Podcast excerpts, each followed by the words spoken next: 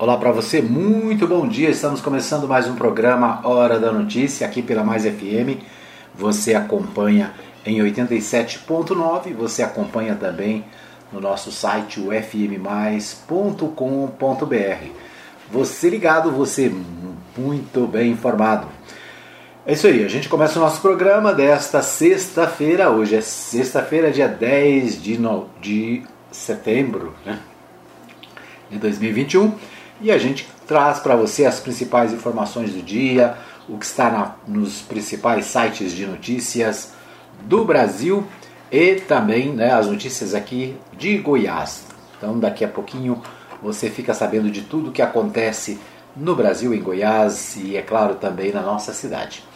Muito bem, a gente começa o nosso, o nosso programa com o Bola na Rede. Né? O Bola na Rede de hoje a gente destaca é, a gente destaca a, as eliminatórias da Copa do Mundo, que ontem teve vários jogos. Né? Ontem teve o jogo entre Brasil e Peru, Brasil 2, Peru 0. Ontem à noite, portanto, o Brasil conquistou mais uma vitória na, nas eliminatórias sul-americanas para a Copa do Mundo.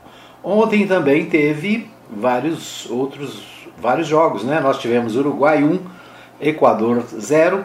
Nós tivemos Paraguai 2, Venezuela 1, é, Colômbia 3, Chile 1, Argentina 3, Bolívia 0. E como eu disse, Brasil 2, Peru 0. Com esses resultados de ontem, a classificação geral para as, as eliminatórias é a seguinte: Brasil é o líder com 24 pontos, a Argentina vem em segundo com 18 pontos, ah, o Uruguai né, tem 15 pontos, é o terceiro. O Equador tem 13 pontos, é o quarto colocado.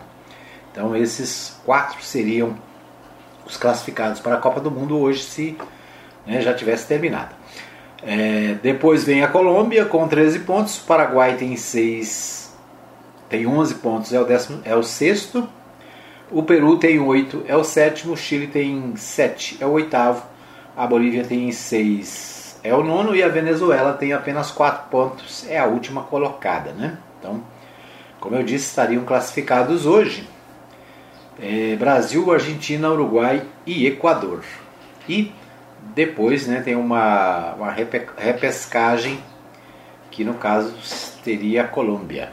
Então vamos acompanhar aí as eliminatórias.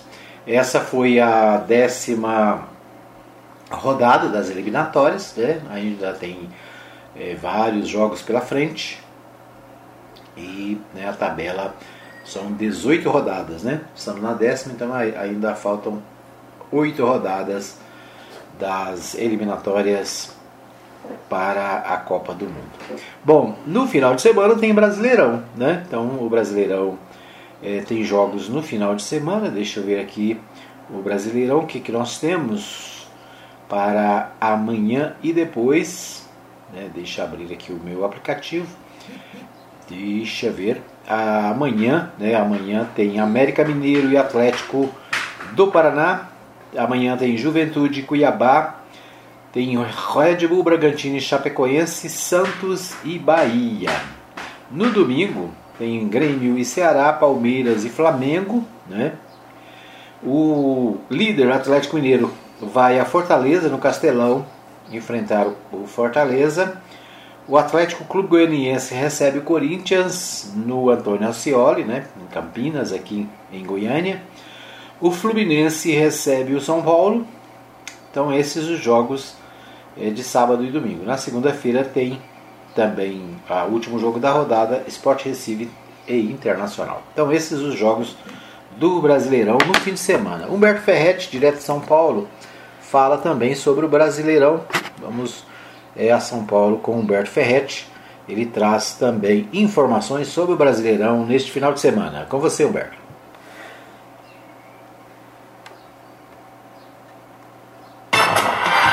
RBA News Esporte.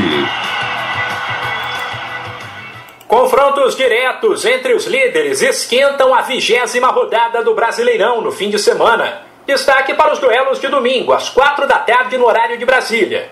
Segundo colocado com 35 pontos. O Palmeiras recebe ninguém menos que o Flamengo. que é o quinto com 31, mas é bom lembrar, com dois jogos a menos. Tanto que quando se considera o aproveitamento de cada time, o rubro-negro é o terceiro, encostado no Verdão. Também no domingo às quatro, o líder Atlético Mineiro, com 39 pontos, visita o Fortaleza. Sensação do brasileiro até agora, e que aparece em terceiro com 33. Quem deve se dar bem com esses cruzamentos é o Red Bull Bragantino, quarto colocado com 32 pontos. Ele sabe que Atlético, Palmeiras, Fortaleza e Flamengo vão tirar pontos uns dos outros, enquanto o Massa Bruta tem grandes chances de conseguir um bom resultado, já que jogará no sábado às 7 da noite em casa contra a Lanterna Chapecoense. Aliás, a rodada começa e terá mais três partidas no sábado. América e Atlético Paranaense às 4 da tarde, Juventude e Cuiabá às 5 e Santos e Bahia às 9. Duelo entre duas equipes pressionadas e que estão muito perto da zona de rebaixamento. De volta ao domingo ainda tem Grêmio e Ceará, 11 da manhã, Atlético Goianiense e Corinthians às 6 e 15 confronto direto na briga pelo G6, e Fluminense e São Paulo às 8 e meia. A vigésima rodada do Brasileirão termina na segunda-feira com Esporte e Inter, às 8 da noite. De São Paulo, Humberto Ferretti. Muito bem, então ouvimos aí o Humberto Ferretti, direto de São Paulo, ele fazendo um resumo aí do que vai ser o final de semana na Série A do Brasileirão, né? Muito bem, esses os destaques do nosso Bola na Rede de hoje. Bom, agora vamos à pauta nacional. Na pauta nacional nós temos as seguintes informações. Bolsonaro divulga declaração à nação e diz que não teve intenção de agredir poderes. O presidente foi aconselhado pelo antecessor Michel Temer a divulgar um manifesto de pacificação. Em atos políticos do dia 7 de setembro, Bolsonaro fez ameaças golpistas ao STF. O presidente Jair Bolsonaro divulgou nesta quinta-feira, dia 9, um texto intitulado Declaração à Nação, no qual afirma que nunca teve intenção de agredir quaisquer dos poderes. Segundo o texto, as pessoas que exercem o poder não têm o direito de esticar a corda, a ponto de prejudicar a vida dos brasileiros e sua economia. Em ato político na última terça-feira, dia 7, em São Paulo, Bolsonaro afirmou que não mais cumpriria decisões do ministro Alexandre de Moraes, do Supremo Tribunal Federal. Dizer a, entre aspas, né? Dizer a vocês que qualquer decisão do senhor Alexandre de Moraes, este presidente não mais cumprirá. A paciência do nosso povo já se esgotou.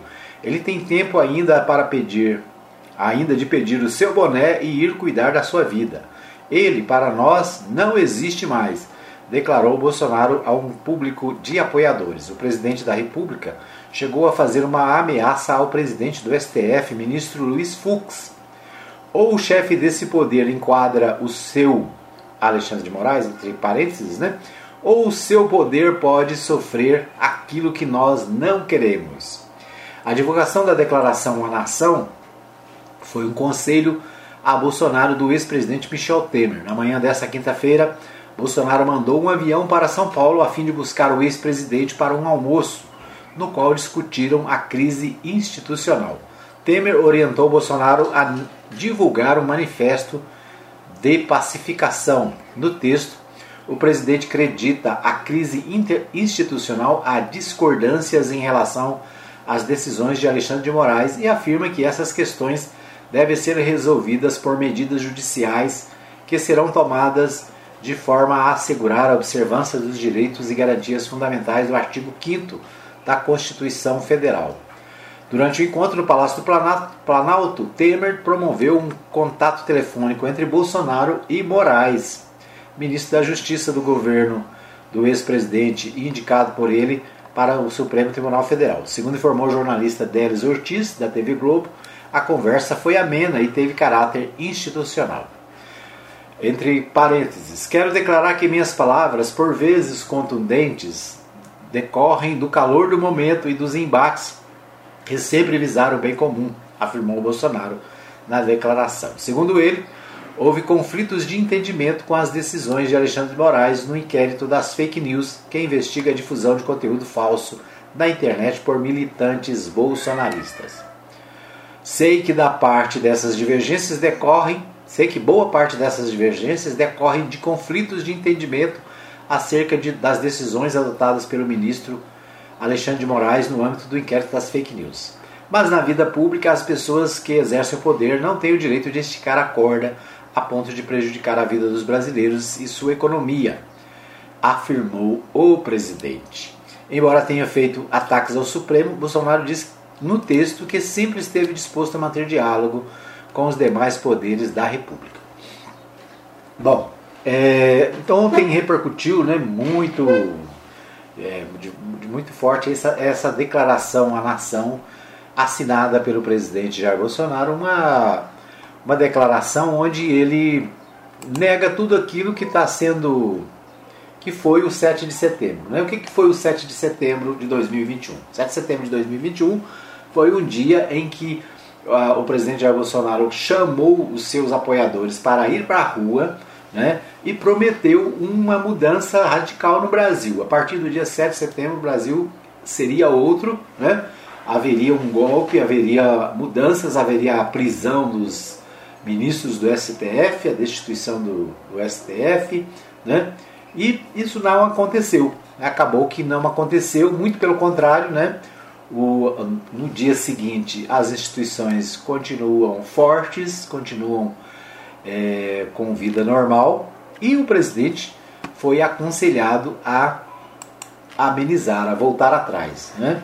Haviam bloqueios ontem, quem ouviu o nosso programa de ontem sabe que ontem havia, haviam bloqueios em pelo menos 15 estados do Brasil, bloqueios nas rodovias, aqui em Goiás inclusive, havia bloqueios é, conforme a gente viu ontem.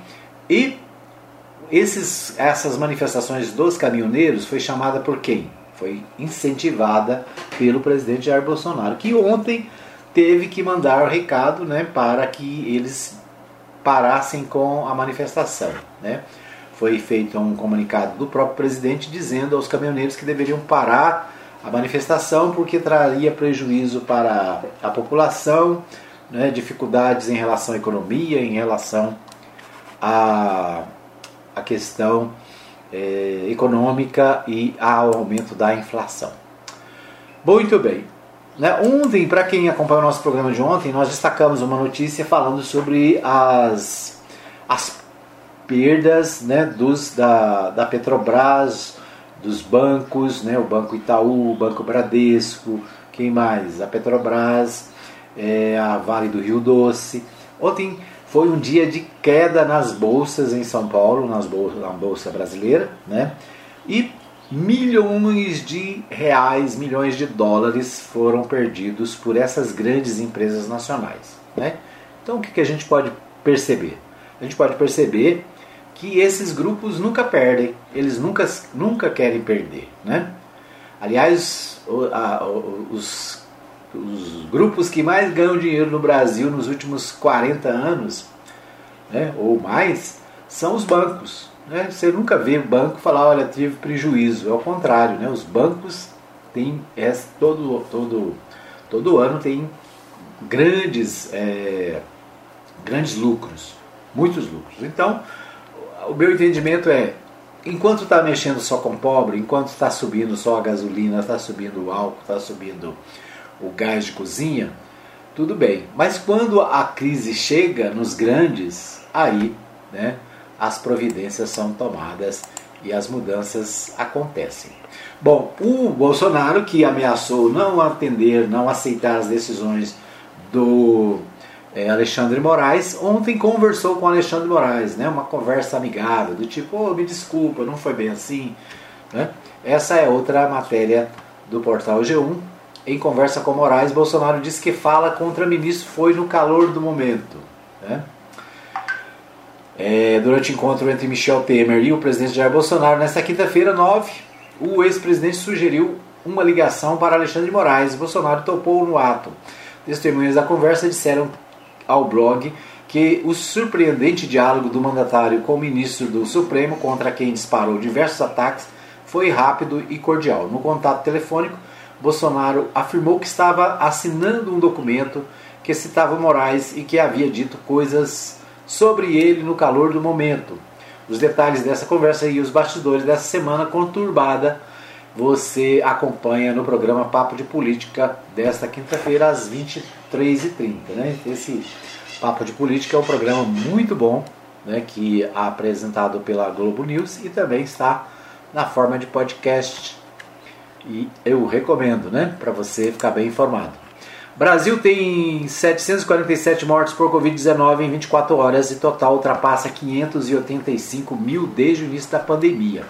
Então a coluna Bem-Estar destaca: país contabiliza 585.205 óbitos e 20 milhões 958 mil 252 casos de coronavírus, segundo o balanço do consórcio de veículos de imprensa com dados das secretarias de saúde. Então, também aqui né, a gente não pode deixar de lembrar da situação né, de coronavírus, ainda 747 mortes nas últimas 24 horas.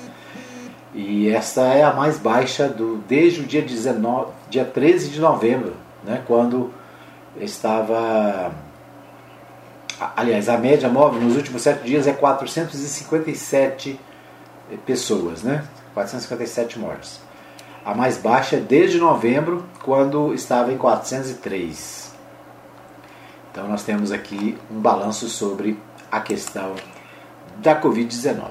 No portal UOL, o destaque é: deixa acalmar, diz Bolsonaro sobre cobranças para manter ataques ao STF.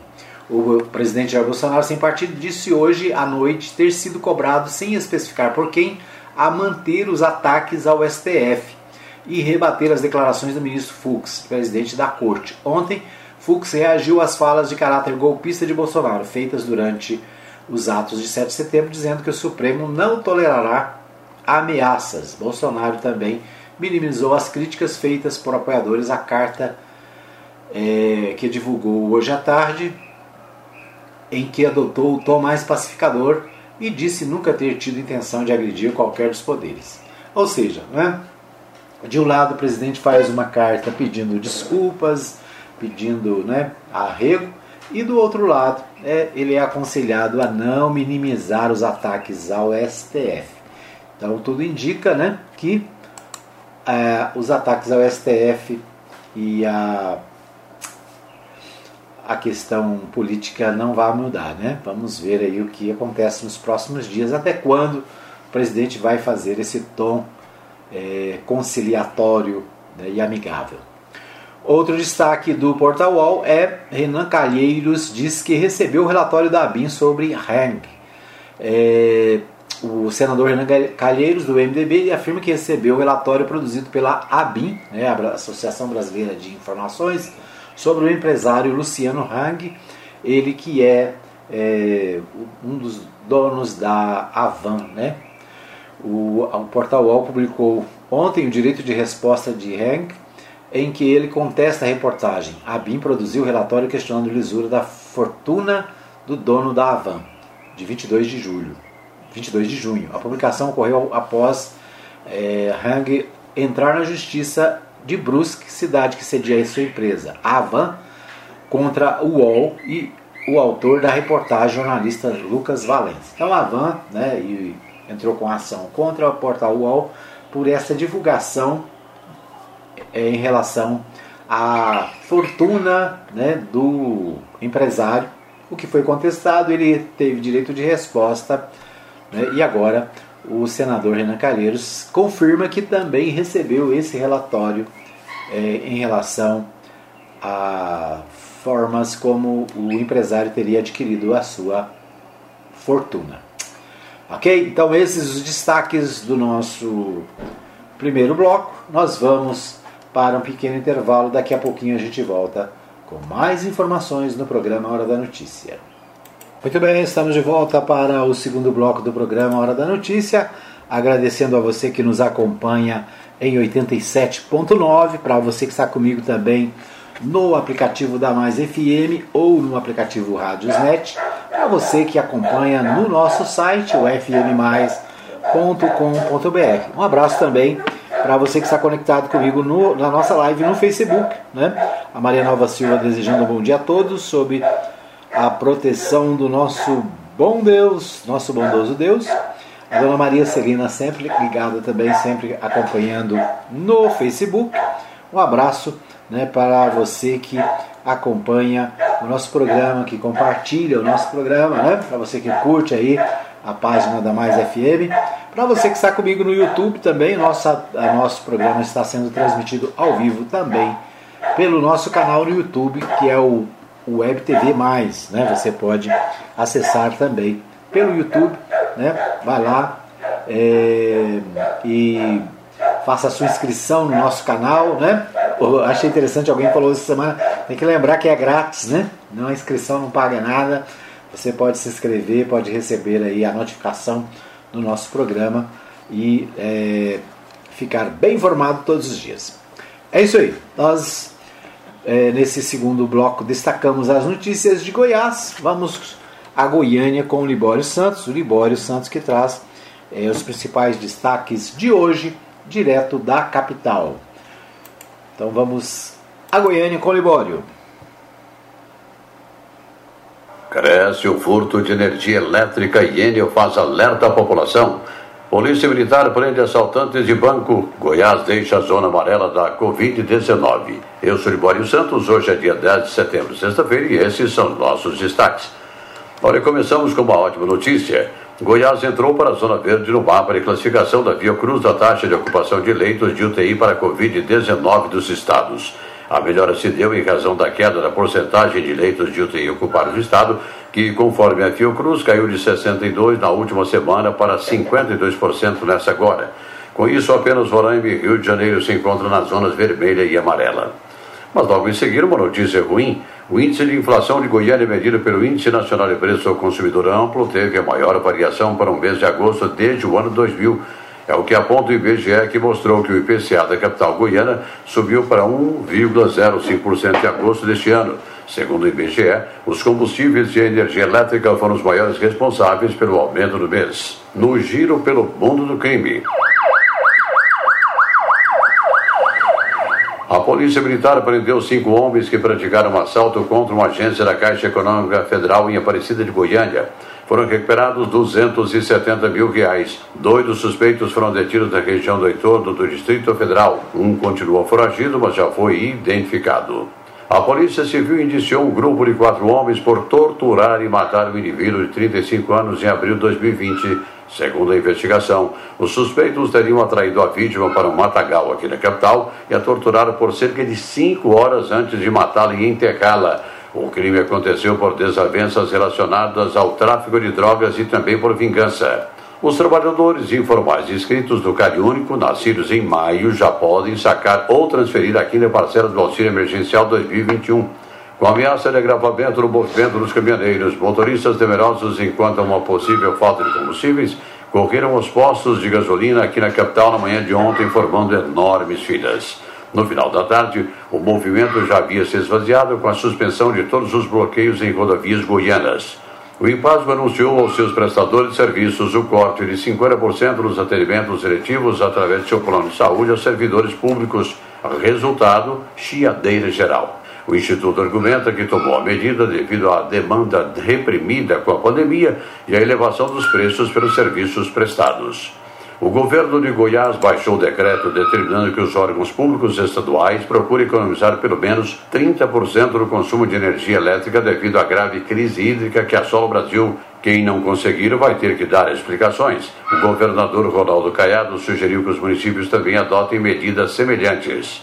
Cresce o furto de energia elétrica em Goiás. A prática, além de ser perigosa, é considerada crime passível de prisão. E quando alguém furta energia, outros pagam a conta. A energia furtada em Goiás, através das ligações clandestinas denominadas de gato, seria suficiente para abastecer uma cidade do porte de Morrinhos por um ano. Só em 2021 foram realizadas 131 mil inspeções de unidades consumidoras com suspeitas de fraude. 31 mil apresentaram algum tipo de irregularidade. 18% das ocorrências acontecem em municípios do entorno do Distrito Federal. A diretora de Operações Comerciais da Índia Goiás, Alessandra Kozlovski, dá detalhes sobre o problema e orienta a população de como agir.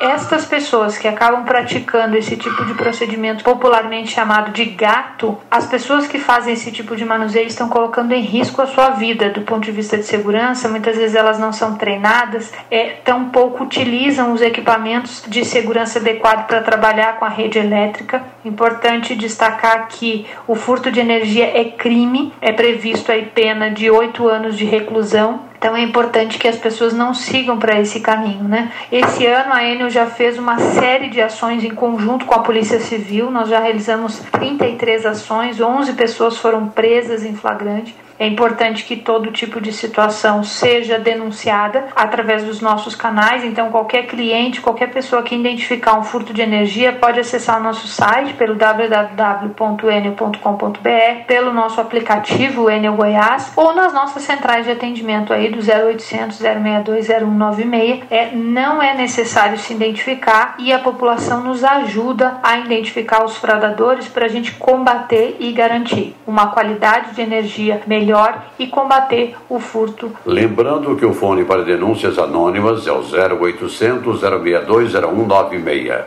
Eram essas as informações de agora, de Goiânia, repórter Libório Santos.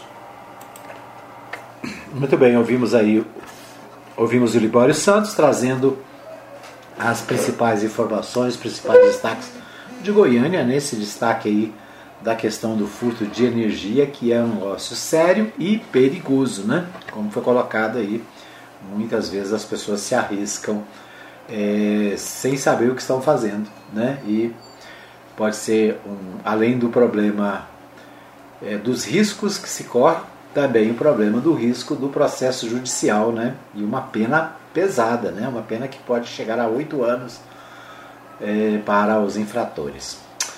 É, muito bem, uma semana, o, Jornal Popular destaca o seguinte: em uma semana, Passo muda projeto do IPTU de Goiânia e que é incógnita. A Prefeitura alterou, alterou suposta proposta já apresentada para vereadores, elevando faixas e valores venais e alíquotas. A Secretaria de Finanças disse que a mudança veio após o Popular mostrar benefício para bairros valorizados. Em uma semana, a Prefeitura de Goiânia mudou o projeto de lei que atualiza o Código Tributário Municipal. Né? Então, em Goiânia, o debate, a discussão é aumento dos impostos municipais por parte da Prefeitura. Então, né, a, a mudanças no Código Tributário da cidade. O Jornal Popular também destaca: Bolsonaro conversa com Moraes em telefonema mediado por Michel Temer. Segundo quem acompanhou a conversa, o diálogo foi institucional e Bolsonaro disse que é, divulgaria posteriormente carta pública. Antes da divulgação da nota em que recuou dos seus ataques golpistas a outros poderes, o presidente Jair Bolsonaro conversou por telefone com o ministro do STF, o Alexandre de Moraes, em ligação mediada por Michel Temer. Bolsonaro recua após ameaças golpistas e diz agora que não teve intenção de agredir poderes. Né? Então, o Jornal Popular também destacando a carta feita pelo presidente, né? a Carta à Nação, onde ele pede desculpas né? das, das ações do dia 7 de setembro e outras. Vamos ver até onde vai essa, essa mudança né? de postura. Deixa eu ver se tem mais alguma coisa aqui no Popular. É, isso aí, movimento perde força nas rodovias e rodovias são liberadas em Goiás. Né? O Libório destacou aí a, o protesto dos caminhoneiros que havia bloqueado estradas em Goiás, mas que voltou à normalidade após né, a, a próprio presidente da República voltar atrás. Né? Ele que convocou as manifestações teve que correr atrás para desmobilizar a, as as ações dos trabalhadores no transporte, né, dos caminhoneiros. Bom, o Diário da Manhã destaca: Daniel reitera a dificuldade do MDB em lançar nome próprio. O presidente do MDB goiano, Daniel Vilela, em entrevista ao site de notícias A Redação, disse mais uma vez que será muito difícil para o seu partido lançar candidatura própria ao governo de Goiás nas eleições do ano que vem, como defende a maioria, a minoria da legenda, especialmente o prefeito de Aparecida de Goiânia, Gustavo Mendanha. Segundo Daniel, em se mantendo as regras atuais, que não permitem coligações para as eleições proporcionais, essas dificuldades tendem a aumentar. Ainda no Diário da Manhã, o deputado Rubens Ottoni fala também sobre eleições em Goiás. PT busca aliados que apoiem Lula em 2022. É o que destaca o Diário da Manhã. O deputado federal Rubens Ottoni, do PT, afirmou que o Partido dos Trabalhadores tem uma posição muito bem definida quanto às alianças que busca para as eleições de 2022. Oposição aos governos de Bolsonaro, de, ao governo de Bolsonaro sem partido e também ao governo de Ronaldo Caiado, do Democratas, além do, de apoio ao ex-presidente Lula. Neste sentido, o PT dialoga com todas as forças, apesar da diferença de posições, afirmou a Rádio Sagres. Para o deputado, o cenário nacional hoje é um divisor de águas e o fato mais importante em relação à crise política, sanitária e econômica que o Brasil está vivendo é que é com este pensamento que o PT trabalha para construir uma candidatura de oposição ao atual governador de Goiás e que dialogue com o projeto nacional. Então é isso, né? Partido dos Trabalhadores pensando nas eleições de 2022, mas com o propósito de reforçar as eleições para presidente da República, né, onde possivelmente o candidato será o ex-presidente Luiz Inácio Lula da Silva. Bom, vamos ver o que temos no Correio Brasileiro. O Correio Brasileiro se destaca. Barroso garante que um presidente será eleito normalmente em 2022.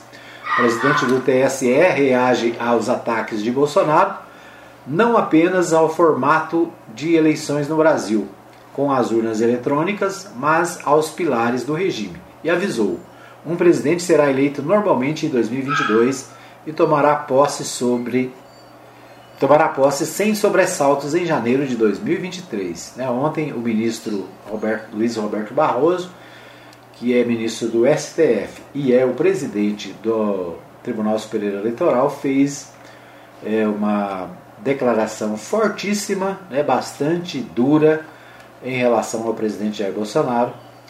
É, uma das dos questionamentos que estavam sendo feitos, inclusive, no, nos nas manifestações do dia 7 de setembro, com relação ao voto, né, às eleições e ao voto eletrônico.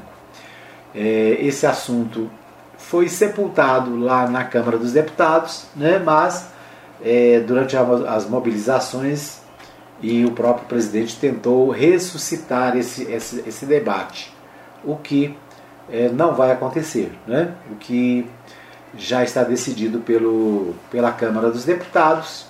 Né? O projeto foi recusado, foi arquivado, portanto, esse assunto é, deveria estar no esquecimento. Né? Foi relembrado no, nas manifestações, os caminhoneiros, inclusive, né, e outros manifestantes insistiram nessa pauta mas o presidente do Tribunal Superior Eleitoral ontem né, foi contundente. Haverá eleições, a eleição será é, digital, né, será pelas urnas eletrônicas e o presidente eleito será empossado tranquilamente. Esse é o destaque do Correio Brasiliense. Muito bem, nós vamos para mais um pequeno intervalo. Voltamos daqui a pouquinho com o terceiro e último bloco do programa Hora da Notícia. Fica aí que eu volto já já. Muito bem, estamos de volta para o terceiro e último bloco do programa Hora da Notícia. Agradecendo a todos que nos acompanham em 87.9, para você que está também nos nossos aplicativos, no nosso site, para você que acompanha na nossa live no Facebook e também no YouTube, para você que ouve através do nosso podcast. Podcast da Mais FM, você acessa através dos aplicativos de música, né, como o Spotify, por exemplo.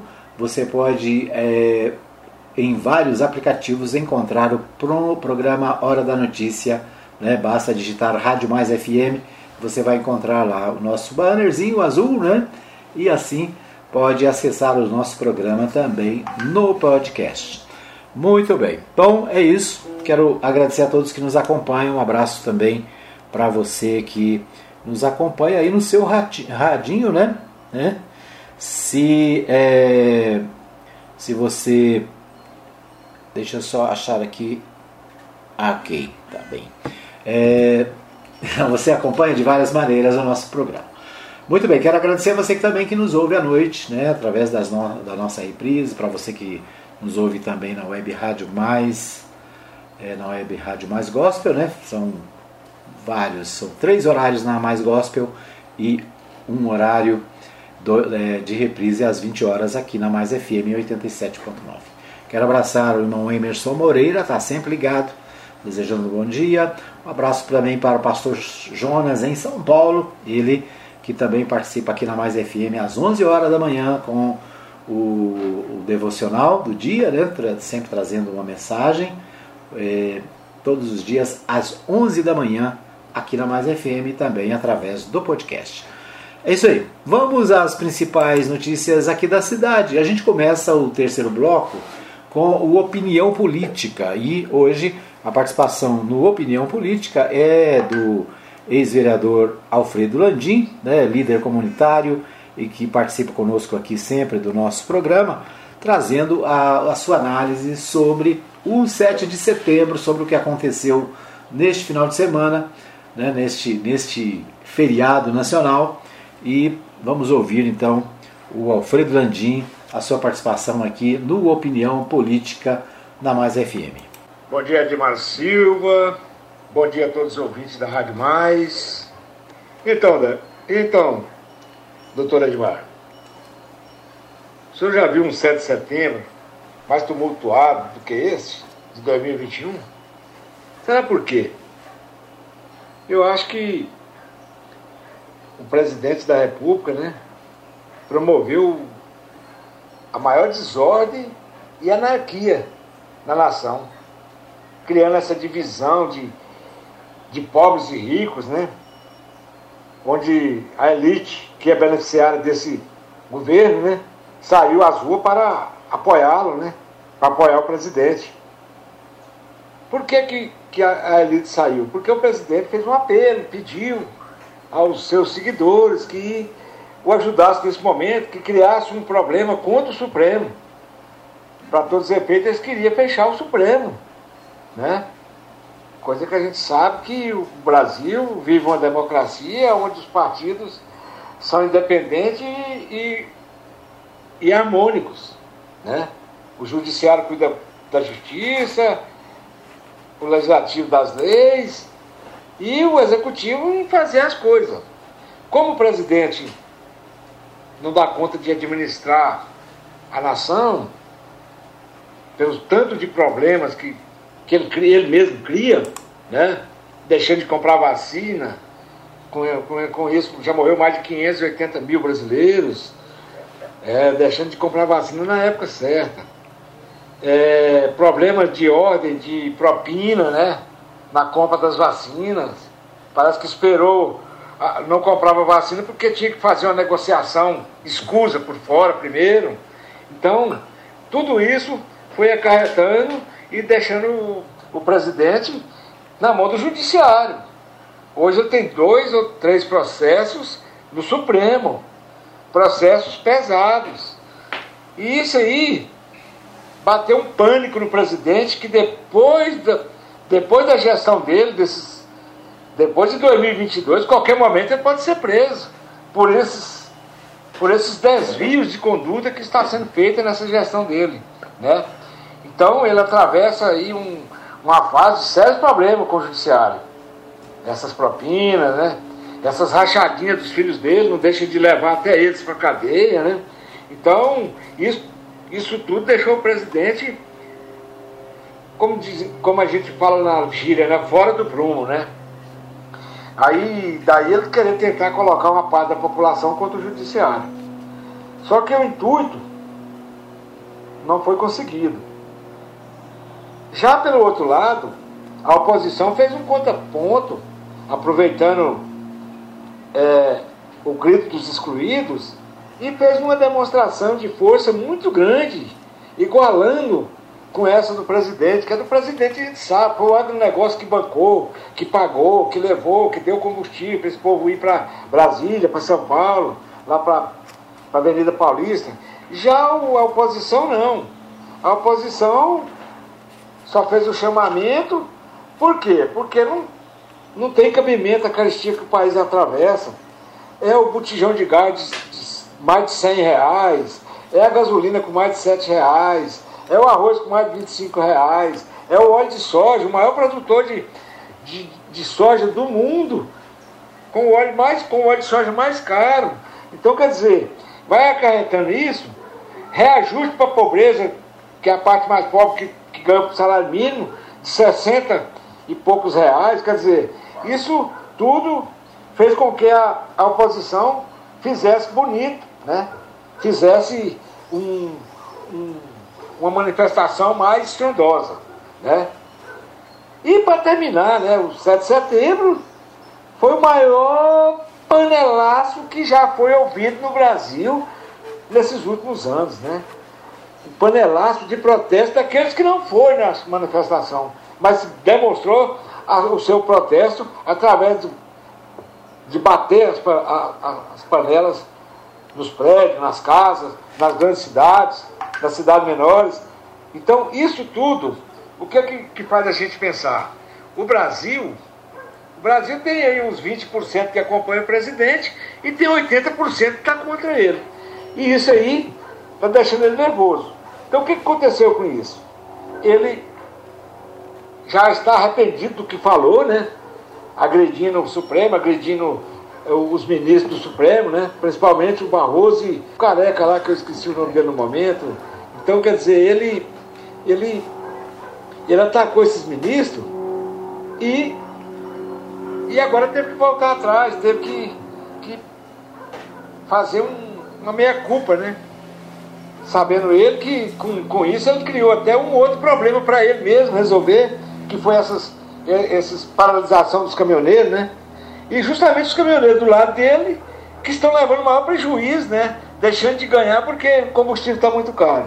Então isso tudo acarretou um 7 de setembro, um dos piores 7 de setembro, que é o, é o é onde comemora a independência do Brasil, mas nesse ano não, não tive muito o que comemorar.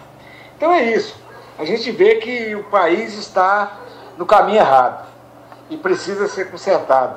E nas eleições de 2022 que eu acredito que só vai ser consertado nas eleições de 2022, porque impeachment com, aí, com, com aquele Lira lá de presidente da Câmara, com certeza ele não vai sair de cima daqueles processos.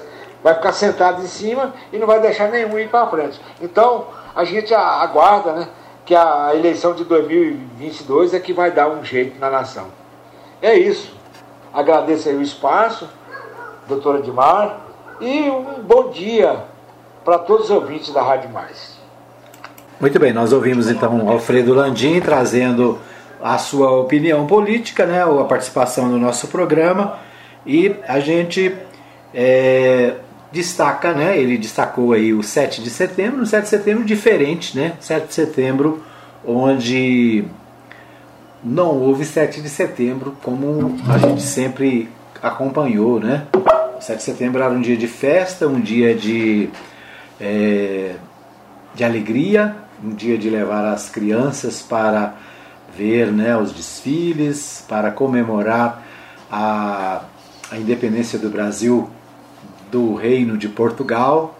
Né? Nesse ano, a, a, o 7 de setembro foi desvirtuado, né? virou um dia de manifestação, um dia de apoio ao presidente Jair Bolsonaro, né? de um lado, do outro lado, a oposição que também faz manifestações já há mais de 27 anos, né, tem o grito da é, a, né, o, aquele trabalho né, que é feito pelas lideranças comunitárias, né, e um embate né, sem precedentes na história do Brasil. Então, um 7 de setembro diferente. O presidente Jair Bolsonaro, como, o próprio Landim disse, voltou, teve que voltar atrás, né, teve que pedir aos caminhoneiros para desistir das manifestações, fez uma declaração à nação, né, ontem, divulgada ontem, o portal de Anápolis, inclusive, destaca aqui a declaração, né, e entre os pontos, O presidente começa dizendo que nunca teve intenção de agredir quaisquer dos poderes, a harmonia entre eles não é minha vontade, mas determinação constitucional que todos, sem exceção, devem respeitar. Sei que boa parte dessas divergências decorre de conflitos de entendimento acerca das decisões adotadas pelo ministro Alexandre de Moraes no âmbito do inquérito das fake news. E aí ele faz, né? São 10 pontos em que o presidente praticamente pede desculpas e tenta mudar o tom do que aconteceu, né? A gente sabe que é, teve pressão de todo lado, né? Principalmente pressão dos grupos econômicos que perderam milhões, bilhões, né, aliás, de é, dólares na, por causa dessas manifestações do dia 7 de setembro.